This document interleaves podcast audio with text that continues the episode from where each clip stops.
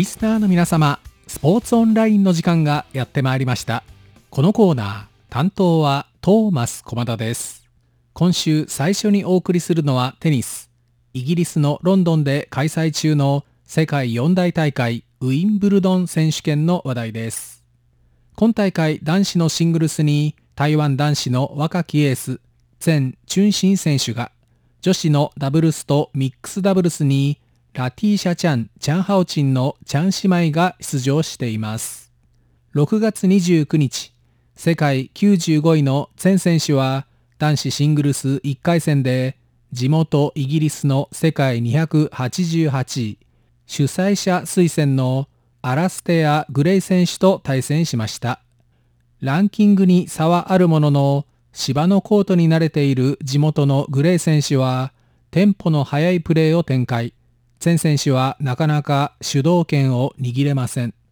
第1セット第8ゲームでブレイクを許し3-6で落とすと、ブレイク合戦になった第2セットは、サーブゲームを守れず再び3-6で落としてしまいます。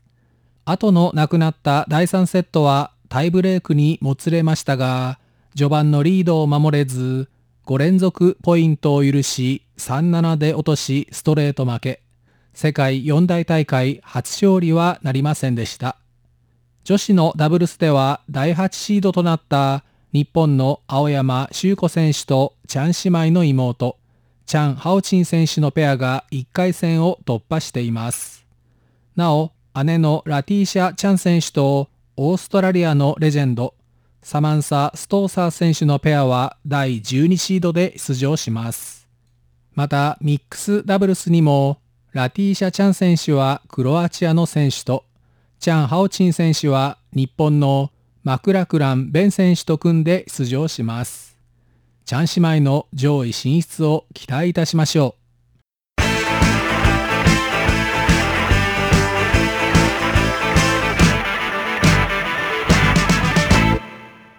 続いてはアーチェリー。6月21日から26日までフランスのパリで行われたワールドカップの話題です。女子リカーブの団体個人で台湾勢が健闘しました。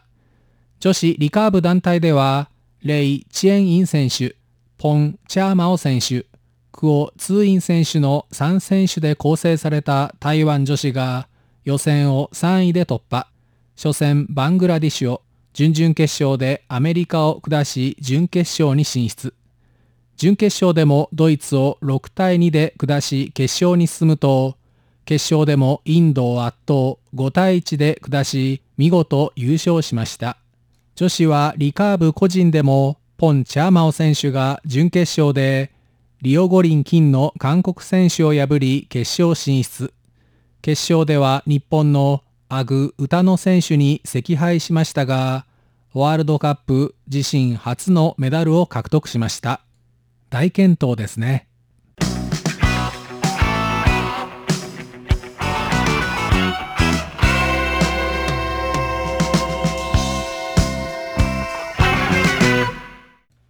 続いては男子バスケットボールのプロリーグプラスリーグファイナルの結果です。今シーズンのチャンピオンが決定しました。先週のこのコーナーでお伝えしました通り、ファイナルにはレギュラーシーズン1位の新築 JKO ライオニアーズと同3位、昨シーズンの王者フーボンブレーブスがプレーオフを勝ち上がり進出しました。そして6月18日の第1試合は新築 JKO ライオニアーズが102対101で逆転勝ち。20日に行われた第2戦はフーボンブレーブスが102対81で勝利し、1勝1敗となりました。迎えた23日の第3戦は、ブレーブスの本拠地、台北市の和平バスケ場で行われました。ブレーブスは試合前に高さのある2人の主力選手の欠場が判明、厳しい戦いが予測されましたが、序盤からリードすると59対54で前半を折り返します。第3クォーターに入ってもブレーブスはスリーポイントシュートの高い成功率で試合を有利に進めると得点差を広げます。ライオニアーズも反撃しましたが結局116対101で勝利、ブレーブスが連勝しました。25日の第4戦、ライオニアーズは第1クォーター34得点を奪いますが、守備に脆さが出てブレーブスに37点奪われてしまい、そのままブレーブスが6点リードで前半を折り返します。後半に入り多彩な攻めを展開したブレーブスに対し、ライオニアーズは硬さが見られミスを連発。点差をさらに広げられ、結局128対110でブレーブスが勝利。3勝1敗と王手をかけました。第5戦は27日、再びライオニアーズのホーム、新地区に戻って開催されました。後のないライオニアーズは第1クォーター、31対23と8点リードする上々のスタートを見せましたが、ブレーブスはマイク・シングルタリー選手と大ベテラン40歳のリン・チーチエ選手が大爆発。第2クォーターのみでチームは37点を奪い逆転。逆に60対50と10点リードで折り返します。第3クォーターは両チーム譲らず10点差のまま最終クォーターに入ります。ライオニアーズはブレーブスの攻撃陣が攻めあぐねた中反撃を開始。残り40秒、カオ・クオハウ選手のスリーポイントシュートで1点差まで詰め寄りましたが、相手にファールを与えてしまい万事休す。ブレーブスが108対104で勝利。初戦敗れてからの4連勝で初年度の昨シーズンに続き2シーズン連続でチャンピオンに輝きました。ファイナルの MVP には第5戦で43得点、13リバウンドをマーク。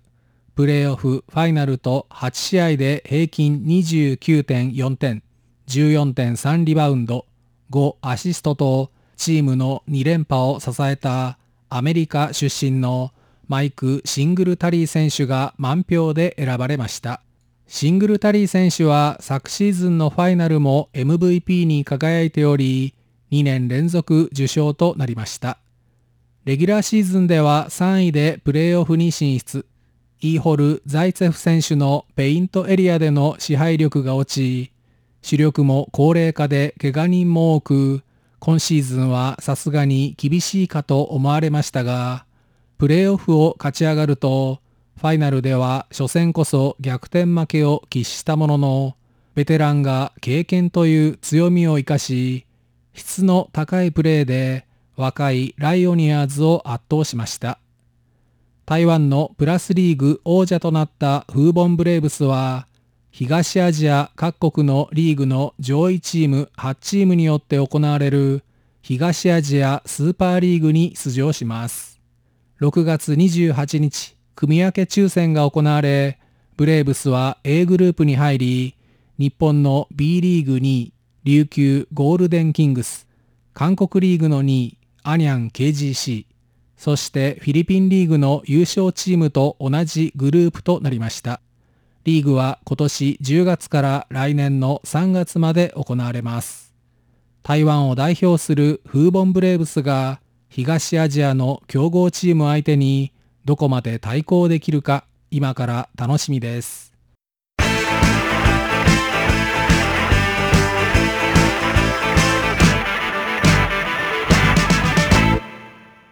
おしまいに台湾プロ野球の順位です。前期60試合のうち各チーム30日まで46試合から50試合戦い、1位は楽天モンキーズ、2.5ゲーム差の2位は統一セブンイレブンライオンズ、3位は3.5ゲーム差で中心兄弟。4位は4ゲーム差で未然ドラゴンズ。そして最下位の5位は首位から15ゲーム差でフーボンガーディアンズとなっています。モンキーズ有利ですが残り十数試合優勝争いが気になります。今週のスポーツオンラインご案内はトーマス駒田でした。お聞きの放送は台湾国際放送です。